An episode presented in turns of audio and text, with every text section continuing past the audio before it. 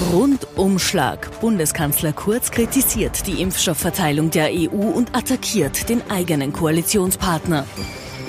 Entlarvende Chats. Geheime Nachrichten zwischen Kurz und Strache geben einen ungewollten Blick hinter die Kulissen. Grüne Schwerpunkte. Die Ökopartei versucht eine Offensive.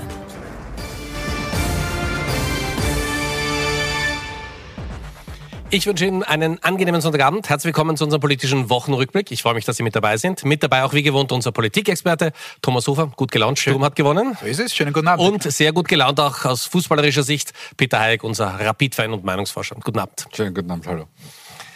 Erstes Thema in unserem politischen Wochenrückblick sind die Corona-Impfungen. Viele fragen, warum dauert denn das so lange in der Europäischen Union, wenn wir zum Beispiel in die USA schauen, nach Israel oder nach Chile. Da geht es sehr viel schneller und man hat das Gefühl, in Österreich geht es ganz besonders langsam. Bundeskanzler Sebastian Kurz ist in die Offensive gegangen, am Freitag bei einer Pressekonferenz, hat zu einem Rundumschlag ausgeholt und hat vor allem auch den grünen Gesundheitsminister attackiert.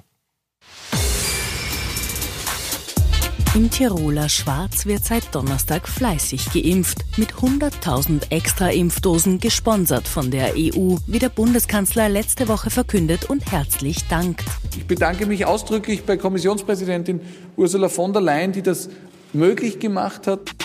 Ganz andere Töne schlägt der Kanzler dann diesen Freitag an. Da bemängelt Kurz in einer eilig einberufenen Pressekonferenz die aus seiner Sicht unfaire Verteilung der Impfdosen auf die Mitgliedsländer durch ein EU-Gremium und fordert tags darauf zusammen mit vier weiteren Regierungschefs einen EU-Gipfel zu dem Thema.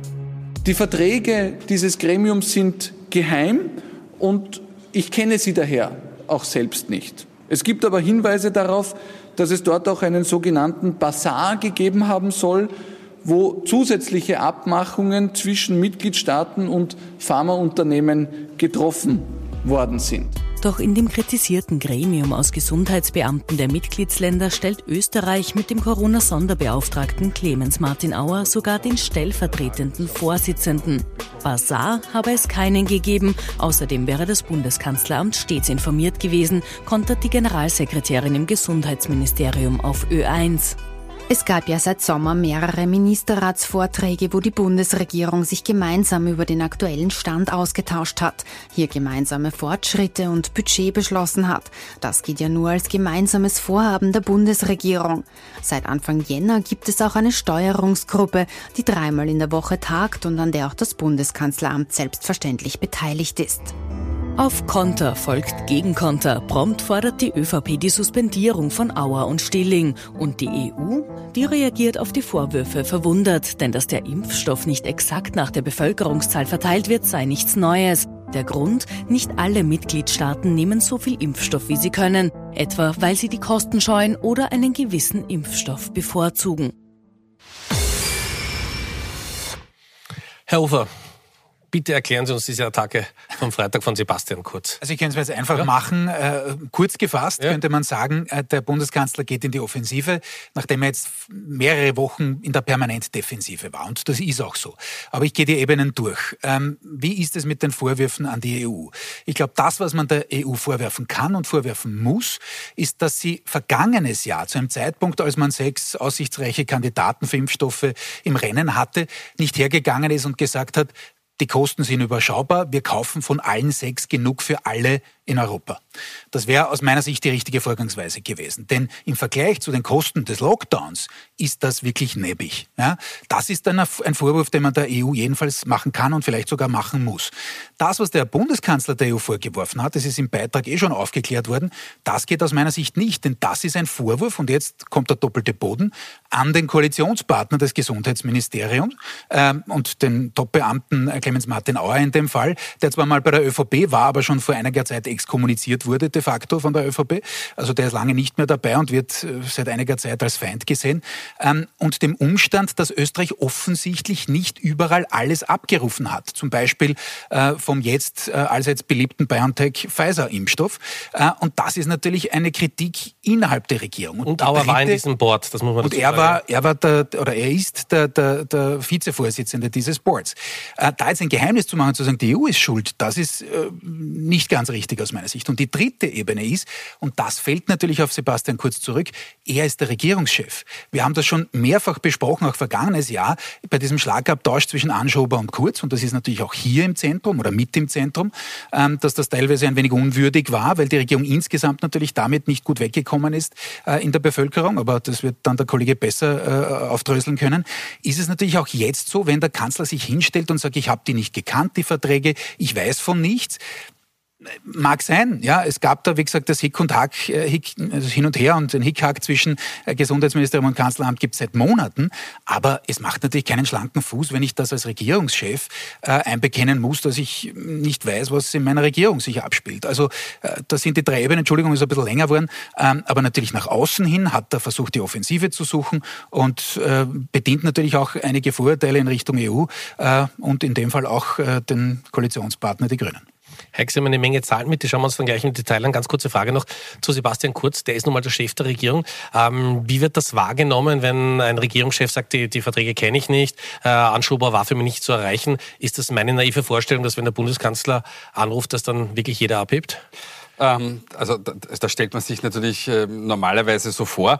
Ähm, es ist für Sebastian Kurz natürlich jetzt äh, kein Ausweis, dass er ein, ein, ein starker, führender Kanzler ist. Ähm, und dementsprechend waren wir doch alle, glaube ich, hier miteinander ein bisschen verwundert, ob seines Auftritts, dass er nämlich wirklich sich hinstellt und sagt, und ich habe davon nichts gewusst. Also da stellt man sich schon die Frage, warum eigentlich nicht? Ähm, aber grundsätzlich ist es so, dass Sebastian Kurz eine sehr, sehr eingefleischte Fangemeinschaft hat und bei denen wird das more or less nichts verändern und alle die, die natürlich im Konto zu ihm stehen, dort wird sich etwas tun. Aber das ist schon seit Wochen so, dass sich jene Wähler und Wählerinnen, die ihm eigentlich das Vertrauen ausgesprochen haben in den letzten Monaten, dass die sich absentieren und das sind natürlich alle Wähler jenseits der ÖVP. Aber es ist trotzdem neu, dass ein Bundeskanzler eine Pressekonferenz gibt, um den eigenen Gesundheitsminister und den Sektionschef zu kritisieren. Das ist absolut neu und das ist in der derzeitigen Situation ähm, meiner Ansicht nach genau das Falsche.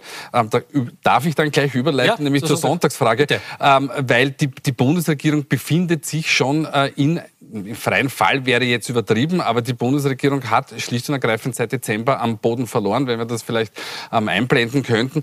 Ähm, seit dem, dem, dem Herbst nämlich ähm, 5 Prozent, 4 bis 5 Prozentpunkte ähm, die ÖVP und auch die Grünen haben 3 bis 4 Prozentpunkte verloren. Also Sie sehen, die, die, die Balken ähm, oder die Graphen gehen hinunter. Neos liegen auch vor den Grünen jetzt? Ja, klar. genau, ja, na, das ist der berühmte eine Prozentpunkt. Das will ich jetzt mal nicht überbewerten, aber es, es heißt, es, es, es deutet, der Trend geht hinunter.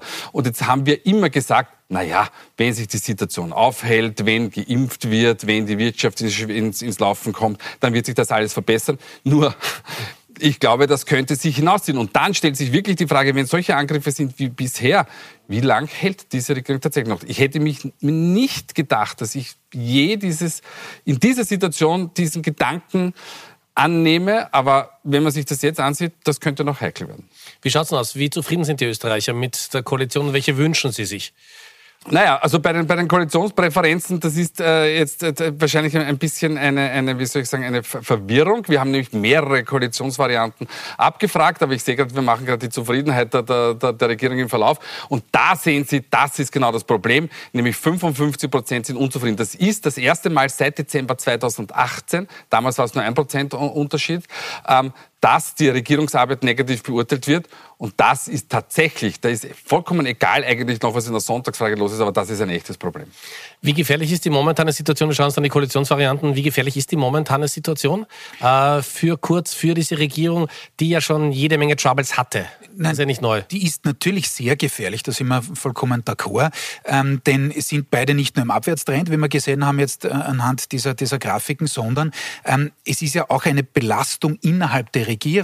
Sie müssen sich das ja auch so vorstellen, dass da jeder Emotionen hat, der da rund um den Ministerratstisch sitzt. Nicht? Äh, wenn jetzt morgen der Herr Anschober zurück zurückkommt, hoffentlich genesen, ähm, dann äh, kommt er schon mit einem Rucksack an Emotionen mit, nicht? Weil in seiner Abwesenheit am Freitag äh, der Kanzler diese Statements vom Stapel gelassen hat. Und da gab es eben jetzt schon zig Situationen von der Migrationsdebatte hin bis eben zu Corona, äh, Dinge, die noch gar nicht am Tisch sind, wie die Verteilungsfrage, die Steuerfrage, ökosoziale Steuerreform etc. etc. Also wirklich Fragen, wo die eigentlich auseinanderliegen. Ähm, Pandemie wäre ja eigentlich etwas Einendes, nicht? Da ist es ja ein Ziel, wo man sagt, wir wollen alle und jedenfalls die Bundesregierung auch diese Pandemie eindämmen. Das heißt, das würde ja eigentlich ein einigendes Ziel sein, aber auch nicht einmal da funktioniert es. Äh, und deswegen ist die Frage, wie kommt man da wieder in die Vorlage? Wie kommt die Regierung gemeinsam in eine Situation, wo sie Themen präsentieren kann, um ihre Zielgruppen und vielleicht darüber hinaus ähm, wieder ein bisschen Oberwasser zu bekommen? Derzeit zeichnet sich das nicht ab und wenn sich quasi der Emotionshaushalt in der ähm, Koalition Situation ständig verschlechtert und es überall reinregnet und zwar vielleicht auch noch bewusst verursacht von den eigenen Leuten, na, dann äh, schaut es nicht so aus, als ob man da jetzt äh, groß in einen, einen, einen positiven Stream kommen würde. Also nicht alles eitel Wonne Sonnenschein momentan in der Regierung zwischen Türkis und Grün. Wir blenden ein bisschen zurück, drei Jahre zurück in die Regierung Türkis-Blau. Da haben wir jetzt einen ganz guten Einblick bekommen, denn in dieser Woche wurden die Chats, also der Nachrichtenaustausch zwischen Heinz-Christian Strache, damals FPÖ-Chef, und Bundeskanzler Sebastian Kurz veröffentlicht. Was haben sich Bundeskanzler Sebastian Kurz und sein damaliger Vize Heinz-Christian Strache in ihrer gemeinsamen Regierungszeit geschrieben? Zumindest auszugsweise ist das jetzt bekannt, nämlich seitdem diese Woche dem Ibiza-Untersuchungsausschuss deren Chatprotokolle geliefert wurden. Und die zeugen von einem angespannten Verhältnis schon vor der Veröffentlichung des Ibiza-Videos. So sollen Strache und Kurz folgende Nachrichten ausgetauscht haben. Es ist traurig, dass ich mich leider nicht auf dein gegebenes Wort verlassen kann. Wenn das euer neuer Stil ist, weiß ich nicht, wohin das führen soll. Ist kein fairer und ehrlicher partnerschaftlicher Umgang mit mir und uns, denn damit blockiert ihr alles. Liebe Grüße. Was soll das? Du hast mir gesagt, wir können eine Pensionsreform machen, die 1,5 Milliarden bringt, wenn wir die Mindestpension so machen, wie du willst. Du vergisst leider immer deine Teile der Vereinbarungen. Liebe Grüße, Sebastian.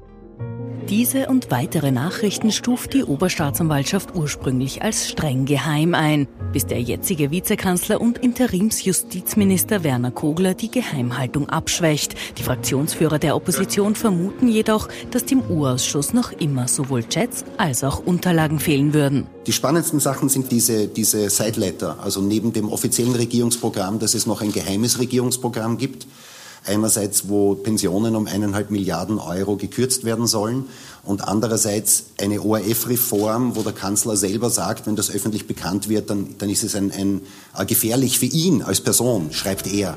Die Chats bieten also einen ungewollten Blick hinter die Kulissen der türkisblauen Regierung, die bekanntlich über noch tiefere Einblicke gestolpert ist. Zack, zack, zack. Herr Hofer, wenn man das mal sehr positiv formuliert, muss sagen, es menschelt auch in der Regierung, wenn wir diese Nachrichten gelesen haben. Aber funktioniert Politik wirklich so? Ja, äh, und ganz ehrlich, jetzt könnte ich mal wieder einfach machen und sagen, wir sind hier des Öfteren gestanden, äh, noch bei Türkis Blau und haben genau das gesagt. Nach außen hin war alles heile Welt und gesagt, na super, Koalitionsharmonie, so toll war es überhaupt noch nie, haben beide Seiten von sich gesagt, eigentlich bis fast zum Schluss.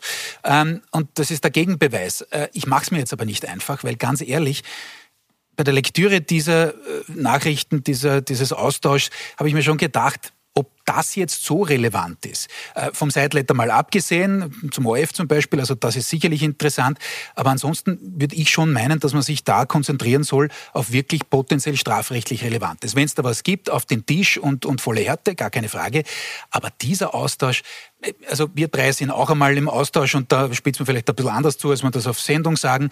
Äh, also da würde ich sagen, das ist wirklich eine lässliche Sünde und wir müssen uns schon fragen, was jetzt alles schon eine Nachricht ist. Das ist jetzt für uns vielleicht eine Bestätigung Bestätigung, dass wir sagen, na, na, wir haben es eh schon immer gewusst, aber mehr als das ist es nicht. Aber trotzdem, äh, dadurch, dass es ja so erst so geheim eingestuft wurde, nicht? Und äh, ja. das hat die Geschichte schon wahnsinnig interessant gemacht und dann sehen ja. wir da, dass um einen Rückruf gebeten es, wird, weil jemand Geburtstag ja, hat. Es, es waren im Urausschuss, äh, Kompliment an alle Journalistinnen und Journalisten, die dabei waren, gab es in dieser Woche auch ein paar Szenen, die in den höchstpersönlichen äh, Lebensbereich gegangen sind von Menschen, die not fit to print und auch nicht zum Senden geeignet sind. Und ich bin der Meinung, und das hat Österreich schon auch immer wieder ausgezeichnet, auch in früheren Zeiten schon, dass gewisse Geschichten, wenn sie eben nicht strafrechtlich relevant sind und nicht politisch ein, ein, ein, ein, absolut berichtenswert, dass die auch nicht in der Öffentlichkeit gehören. Vielleicht bin ich da altvaterisch, vielleicht ist das nicht mehr, passt das nicht mehr ins 21. Jahrhundert, mag sein, aber ich bin der Meinung, dass gewisse Geschichten wenn sie eben nicht äh, diese Dimension haben, wie ich es gerade erklärt habe, ähm, dass die eigentlich dann auch nicht unbedingt breitgetreten werden sollen. Heißt jetzt nicht, dass man alles als geheim einstuft. Ich finde, diese, diese Chats, die jetzt hergezeigt wurden, vom Sidelab da abgesehen, äh, wo ich nicht weiß, was drinnen steht, einfach nicht, nicht schwerwiegend genug, um, um sie so breit zu treten. Aber Privatsphäre muss es schon noch geben, auch für Politiker. Das meine ich damit, ja. Hey, kommen wir zu den Zahlen. Zufriedenheit mit der Demokratie der Österreicherinnen und Österreicher. Wie schaut das aus? Das haben Sie abgefragt. Ja, also ich möchte ganz kurz ja. sagen, ähm, ähm, ich bin ganz beim Kollegen Hofer und jetzt ist die Frage nämlich, was tut das mit der Demokratiezufriedenheit? Und ich glaube nämlich, dass es tatsächlich auch dazu führt, dass, dass die Menschen auf Dauer angefressen sind, weil sie immer das Gefühl haben, es passiert etwas. Also bei der Demokratiezufriedenheit haben wir einen ähnlichen Verlauf wie bei der Zufriedenheit mit der Bundesregierung. Das, das läuft ziemlich parallel. Aber wir haben jetzt ähm, einen, einen, einen Stand wieder erreicht, wo wir eine 50-50-Positionierung haben, nämlich 49 Prozent sagen, ich bin zufrieden, auch 40 Prozent sagen, ich bin nicht zufrieden. Ähm, die Problematik ist, dass wir hier wirklich einen steilen Fall haben vom April weg. Nämlich im April hatten wir 78 Prozent, die sehr zufrieden waren. Und man sieht auch in der Ära Kurz seit seiner Kanzlerschaft, ähm, das ist, wo der grüne Balken nach oben ging, ähm, da haben, ähm, seit dieser Zeit gibt es einfach einen positiven Überhang, was die Demokratiezufriedenheit betrifft. Und die leidet jetzt sehr stark. Das Spannende ist nur, es ist ja eher eine Gefühlssache, weil die im April 78 Prozent oder 76 Prozent, die da zufrieden waren, ähm, die waren zu einem Zeitpunkt zufrieden, wo es demokratiepolitisch durchwegs heikel war, weil ich erinnere die ganzen Verordnungen, die Lockdown. wieder aufgehoben wurden. Ähm, also es war hier nicht das Gelbe vom Ei. Es zeigt uns, es gibt eine große Unzufriedenheit im Land und das ist an sich schon ein Problem. Aber es war im April so, auch die Zustimmungswerte, wenn man sie äh, anschaut, man hat das Gefühl gehabt, okay, Pandemie, wir kennen es nicht aus, aber Kurz und Anschuber nehmen das in die Hand. Das ist richtig. Man hatte das Gefühl, sie, sie, sie führen das Land durch die Krise. Ja? Äh, und das Gefühl ist jetzt schon länger verschwunden. Ähm, möchte fair sein, im April, da haben, und auch wir haben zu spät reagiert, muss man sagen, auf diese zu Recht eingemannten verfassungsrechtlichen Diskussionen. Das kam in der öffentlichen Debatte erst ein wenig später. April war noch so die Geschichte, alles war neu, wir haben nicht gewusst, was macht das Virus mit uns, wie, wie, wie wird das? Und da war einfach durch die auch schnelle, auch im internationalen Vergleich, schnelle Reaktion der Bundesregierung dieser Wert erklärbar. Aber auch damals war klar, langjährigen Beobachtern, dass diese Fabelwerte ja, nicht halten können. Es gab auch welche in der ÖVP, die geglaubt haben, so, jetzt haben wir auf einmal 47, 48 Prozent in den, in den Umfragen, jetzt geht's in Richtung absoluter. Also da haben manche schon zu träumen begonnen ja, und sind dann aus dem Traum eher unsanft erwacht. Vielleicht auch im Lockdown. Auch das war nie wirklich realistisch. Momentaufnahmen, sagt äh, der Kollege Heik dazu immer und er hat recht.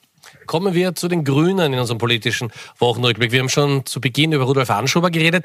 Die Grünen haben aber in dieser Woche ganz heftige Ausrufezeichen gesetzt. Viele sagen sogar, das war die erste richtige grüne Woche in der Regierung mit den Türkisen.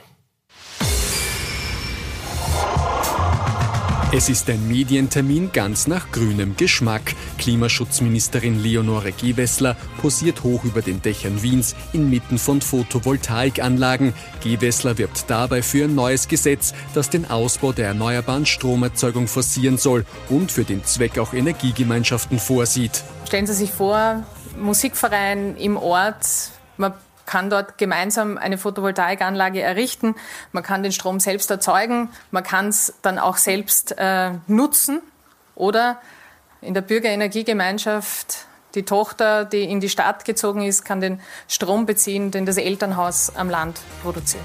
Mit grünen Kernthemen will die Ökopartei wieder raus aus der Defensive und die eigenen Wähler ansprechen. Und während die Grünen auf der einen Seite ein milliardenschweres Zuckerbrot präsentieren, lassen sie beim Thema Straßenverkehr die Peitsche knallen. Sie einigen sich diese Woche mit der ÖVP, um belehrbaren Wiederholungstätern so richtig weh zu tun. Wer sich durch hohe Geldstrafen durch Führerscheinentzug, durch alle anderen Maßnahmen nicht davon abhalten lässt, das Leben anderer zu gefährden, oft völlig unbeteiligte Verkehrsteilnehmer und Verkehrsteilnehmerinnen zu gefährden, dem soll in Zukunft auch das Fahrzeug entzogen werden können. Für extremes Rasen soll der Führerschein doppelt so lange abgenommen und die Höchststrafe auf 5000 Euro angehoben werden.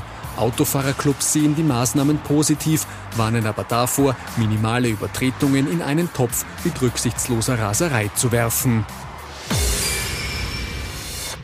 Leonore Gewessler war immer so ein bisschen der Joker und man muss sagen, sie hat geliefert die Woche. Ja, äh, das war tatsächlich ein Staccato, nicht? Also eben von den Autofahrern angefangen bis hin zum Erneuerbaren Ausbaugesetz, das lange auf sich warten ließ, muss man auch dazu sein, und wo die Zweidrittelmehrheit noch nicht gewiss ist. Aber die SPÖ wird sich wohl schwer verweigern können. Äh, nachdem sie auch auf grüne Themen zu setzen beginnt, äh, wird sie da wohl irgendwie Ja sagen müssen am Ende des Tages. Aber ja, die Grünen versuchen genau das, was sie zum Ende vergangenen Jahres angekündigt haben. Da hat es nämlich geheißen, okay, jetzt waren wir unter Druck 2020. Es ist der Eindruck entstanden, wir werden nur vorgeführt in dieser Regierung, vor allem beim Thema Migration von der ÖVP. Jetzt drehen wir den Spieß um und kommen mit unserem Leib- und Seelenthema. Wir mögen gelitten haben eben bei diesen DNA-Themen äh, Migration und auch durchaus Transparenz, Antikorruption. Aber beim Thema Klimaschutz, da geben wir Gas, das ist jetzt vielleicht ein bisschen ähm, äh, das falsche Bild. Elektroauto ähm, geht auch das, ja. Oh ja, völlig richtig. Danke vielmals für die Hilfe. Ähm, aber äh, da versucht man in die Vorlage zu kommen. Natürlich ist das Ganze aber in den Hintergrund getreten durch das erste Thema, das wir heute diskutiert haben. Eben, wenn es wieder diesen Streit gibt und diese gegenseitigen Beflegelungen, äh, dann hält natürlich das auch nicht lange an. Und Insgesamt gibt es ein bisschen das Problem, vielleicht von der ökosozialen Steuerreform, die sich die Grünen ja auch wünschen, die noch ausständig ist klarerweise.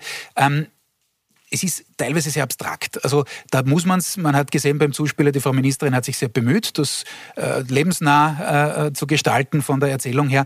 Aber da ist natürlich oft wirklich das Technische im Vordergrund und das ist in der Politikvermittlung immer ein Problem. Da sind die Grünen auch oft gescheitert. Äh, ich habe schon einmal das Beispiel erwähnt, man hat die Waldviertelautobahn abgesagt, ein grüner Erfolg, aber Wer weiß das schon so genau, nicht? Also gehört haben es ist immer wieder betont. So ist es, ja, aber ja. ich sage es deshalb, weil einfach der grüne Verkauf bislang nicht gut war. Und das muss man eben auch dazu sagen, ähm, wenn dauernd diese Defensivthemen dominieren, dann kommt man halt auch schwer äh, eben in die Offensive. Man hat also das Gefühl gehabt in dieser Woche, dass die Grünen so richtig Luft zum Atmen haben oder Platz beim Fußball. Spielen die Schatzen aus mit den Koalitionsvarianten? Ich habe schon vor einer Viertelstunde angekündigt, jetzt ist es soweit, ja? Ja, also mit den Koalitionsvarianten, warum fragen wir die ab? Weil wir natürlich wissen wollen, wie, wie kommen unterschiedliche Koalitionsvarianten, insbesondere die von der Regierung an. Ähm, und äh, wir haben jetzt vier Koalitionsvarianten abgetestet mit ÖVP-Beteiligung und eine Dreierkoalition, nämlich die SPÖ, Grünen und NEOS, die ja zunehmend, zumindest im Hintergrund, in den Vordergrund rückt. Und wir sehen, dass diese mit 24 Prozent ähm, die stärkste ist. Das ist jetzt natürlich ein vermeintlicher Blick, also ein vermeintlicher richtiger Blick, denn korrekterweise muss man sagen, also wir haben 24 Prozent, jeder Vierte würde eine Dreierkoalition verwenden. Aber wenn wir alle anderen Koalitionsvarianten zusammenziehen, dann ist das 45 Prozent, die sagen, ich hätte gerne eine ÖVP-geführte Regierung, egal mit wem. Also einmal mit den Freiheitlichen, da sind schon die Freiheitlichen Wähler, dann mit den Neos, da sind auch ein paar Neos-Wähler dabei. Also ähm, die ÖVP hat schon noch Oberwasser, was die Koalitionen betrifft. Wir haben uns angesehen, das ist das nächste Chart, wie sehen denn das die Grünwähler und Wählerinnen? Und das ist jetzt ein echtes Alarmsignal, weil 53 Prozent der Grünwähler und Wählerinnen würden die Dreierkoalition präferieren, währenddessen nur noch 31 Prozent ähm, die bestehende Koalition. Und das zeigt, wie unzufrieden die Grünwählerschaft mit dieser Koalition ist und sollte irgendwann einmal, wir wissen es ja nicht, wann es sein wird, 2024 glaube ich jetzt bald nicht mehr, ähm, die, die nächste Wahl anstehen, dann muss die ÖVP danach trachten, also zumindest 35 Prozent äh, zu machen, dass gegen sie gar nichts geht, weil wenn sich eine Dreierkoalition ausgeht, können wir fast schon Wetten darauf abschließen, ob sie dann tatsächlich kommt. Ganz kurze Frage noch. Es gibt ja das Gerücht momentan, dass an so einer Variante gebastelt wird. SPÖ, Grüne, NEOS und die FPÖ sollte das unterstützen. Das ist doch kaum vorstellbar. Richtig. Sie haben es nämlich jetzt genau richtig gesagt. Erstens gibt es keine numerische Mehrheit, ja, arithmetisch. Und warum sollen jetzt, und wie können die drei Koalitionäre dann erklären, dass man mit Hilfe der FPÖ das macht? Also ja, die ÖVP ist nicht mehr sicher, aber äh, diese Variante, die ist schon äh, weit im Unrealistischen. Gut, das war das Gerücht der Woche. Kommen wir jetzt auch zu den Top und Flops. Wer ist in dieser Woche besonders positiv aufgefallen? Wer hätte es durchaus besser machen können? Thomas Hofer und Peter Eick, wir haben die beiden Herren getrennt voneinander gefragt. Das sind die Ergebnisse. So. Ich beginne, weil heute bin ich ein bisschen abstrakt, wobei ja. auch der Kollege beim Positiven natürlich. Ja. Ähm, ich beginne beim, beim Flop der Woche, das sind alle Parlamentsparteien. Warum alle? Ähm, beim Thema, und ich drösel es ganz kurz auseinander, äh, SPÖ und NEOS dafür, dass sie jetzt auch schon hergehen im U-Ausschuss äh, und Angestellte von Unternehmen irgendwie vor den KD zehren wollen und irgendwie alle Daten von denen brauchen, ähm, um was aufzuklären. Aufklärung wunderbar, aber das war einfach ein Schritt zu weit. Die NEOS haben es auch zurückgenommen. Äh, die Türkisen für diesen, diese Attacke äh, auf die EU, wo ich sage, ich habe es erklärt, äh, auch etwas eigenartig. Die Grünen ähm, für den nächsten Flop auf der gesetzlichen Ebene vom Herrn Anschober, das haben wir, ist ja unter den Tisch gefallen heute. Äh, wer fehlt noch? Äh, ich glaube, ich habe alle. Ähm, und die Blauen, ja, Entschuldigung, die, über die haben wir auch nicht geredet. Die Vorstöße des Herrn Kickel, die Demonstrationen, die da entglitten sind, auch kein Ruhmesblatt. Ich muss das dazu sagen, leider, es ist wirklich eine politische Krise, deswegen Top der Woche. Äh, die Wissenschaft in dem Fall, sie äh, liefert, das ist der Benninger im Übrigen, immer mehr Medikamente auch gegen Corona. Äh, also insofern Top der Woche. Politisch habe ich leider nichts gefunden. Herr Eick.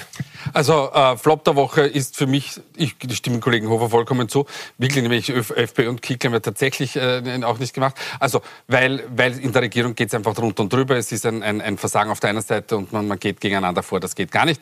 Top der Woche die Bevölkerung von Myanmar, weil wenn wir unsere Situation hier betrachten und welch, mit was für einem Einsatz, nämlich mit dem Einsatz des persönlichen Lebens die Menschen dort für die Demokratie kämpfen, sollten wir uns manchmal auch ein bisschen zurücknehmen und dort gnadenvoll hinschauen und sagen, Wahnsinn, was die dort leisten. Danke, meine Herren. Ich darf mich bei Ihnen fürs Zuschauen bedanken. Das war's für die Woche. Wir freuen uns, wenn Sie in den Podcast reinhören unserer Sendung. Jetzt gleich meldet sich meine Kollegin Silvia Saringer mit den wichtigsten Meldungen des Tages in der Spätausgabe. Schönen Sonntagabend noch. Kommen Sie gut durch die Woche. Bis nächste Woche.